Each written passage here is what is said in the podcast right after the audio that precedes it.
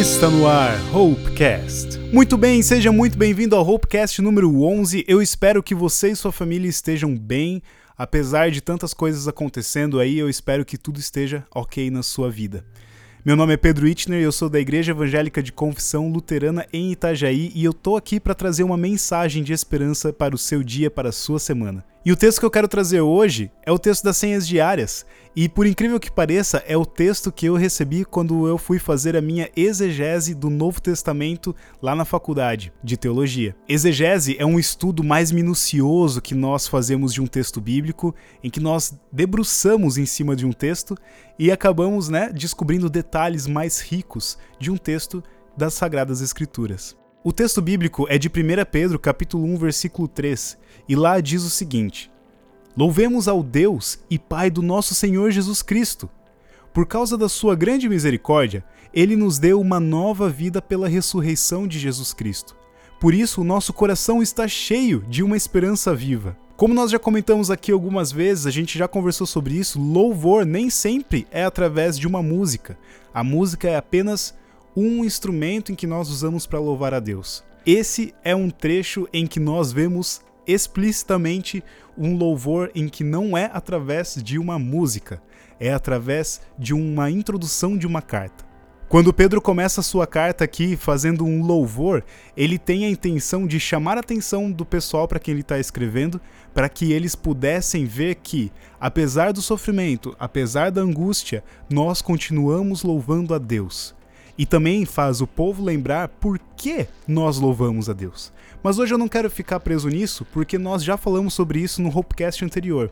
Eu quero destacar aqui um termo que o Pedro usa que é incrível, que é o termo esperança viva. Quando Pedro fala de esperança, ali para o pessoal que ele está escrevendo, ele está falando que ele sabe, que ele confessa, que ele tem certeza que o final ainda não chegou. O fim ainda não é agora. Nós ainda estamos esperando e isso serve para nós nós estamos ainda esperando. Esperando pelo quê? Esperando pelo nosso Salvador. Nosso Salvador morreu, ressuscitou, nós comemoramos isso na Páscoa, ele subiu aos céus e ele prometeu que vai voltar. E por isso nós estamos esperando. Isso faz a gente ter uma noção de que agora o que a gente está vivendo ainda não é a conclusão das coisas. O final ainda não chegou o melhor ainda está por vir. Se a gente lê Apocalipse, pode ser que nós ficamos um pouco assustados, mas Apocalipse é um livro que quer nos mostrar que o final é maravilhoso, é na presença de Deus e ele ainda está por vir, ele ainda não chegou. Por isso, é um consolo nós olharmos que, durante um isolamento social, durante uma quarentena, durante esse coronavírus, isso ainda não é o final o melhor Deus ainda tem preparado para nós e nós podemos confiar que Ele ainda vai dar para nós o melhor, que é a vida eterna. Mas o Pedro qualifica essa esperança de uma maneira diferente. Essa esperança é uma esperança viva. Mas espera aí, por que uma esperança viva? Primeiro de tudo, porque nós cremos que o nosso Salvador vive e por causa disso nós temos vida.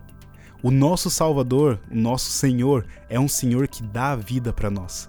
Por isso nossa esperança pode ser viva. Nós cremos no Deus da vida e não no Deus da morte. E também o Pedro fala de esperança viva porque ele quer que os seus leitores não fiquem de braços cruzados. E nós, hoje, leitores do século XXI, nós não podemos ficar de braços cruzados.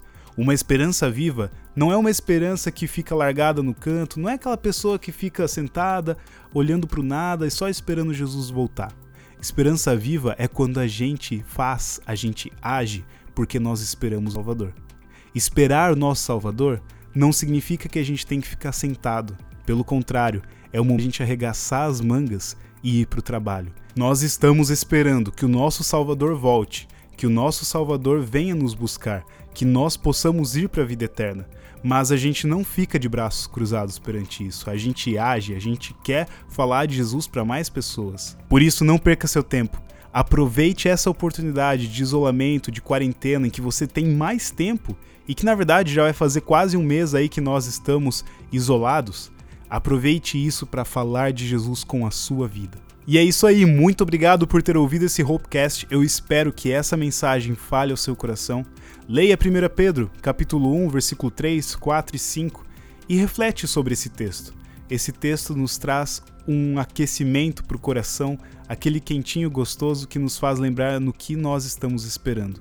Não desanime, continue firme e vamos vencer essa doença. Um abraço bem apertado, eu desejo que você e sua família estejam bem e que Deus abençoe vocês. Até o próximo Hopecast!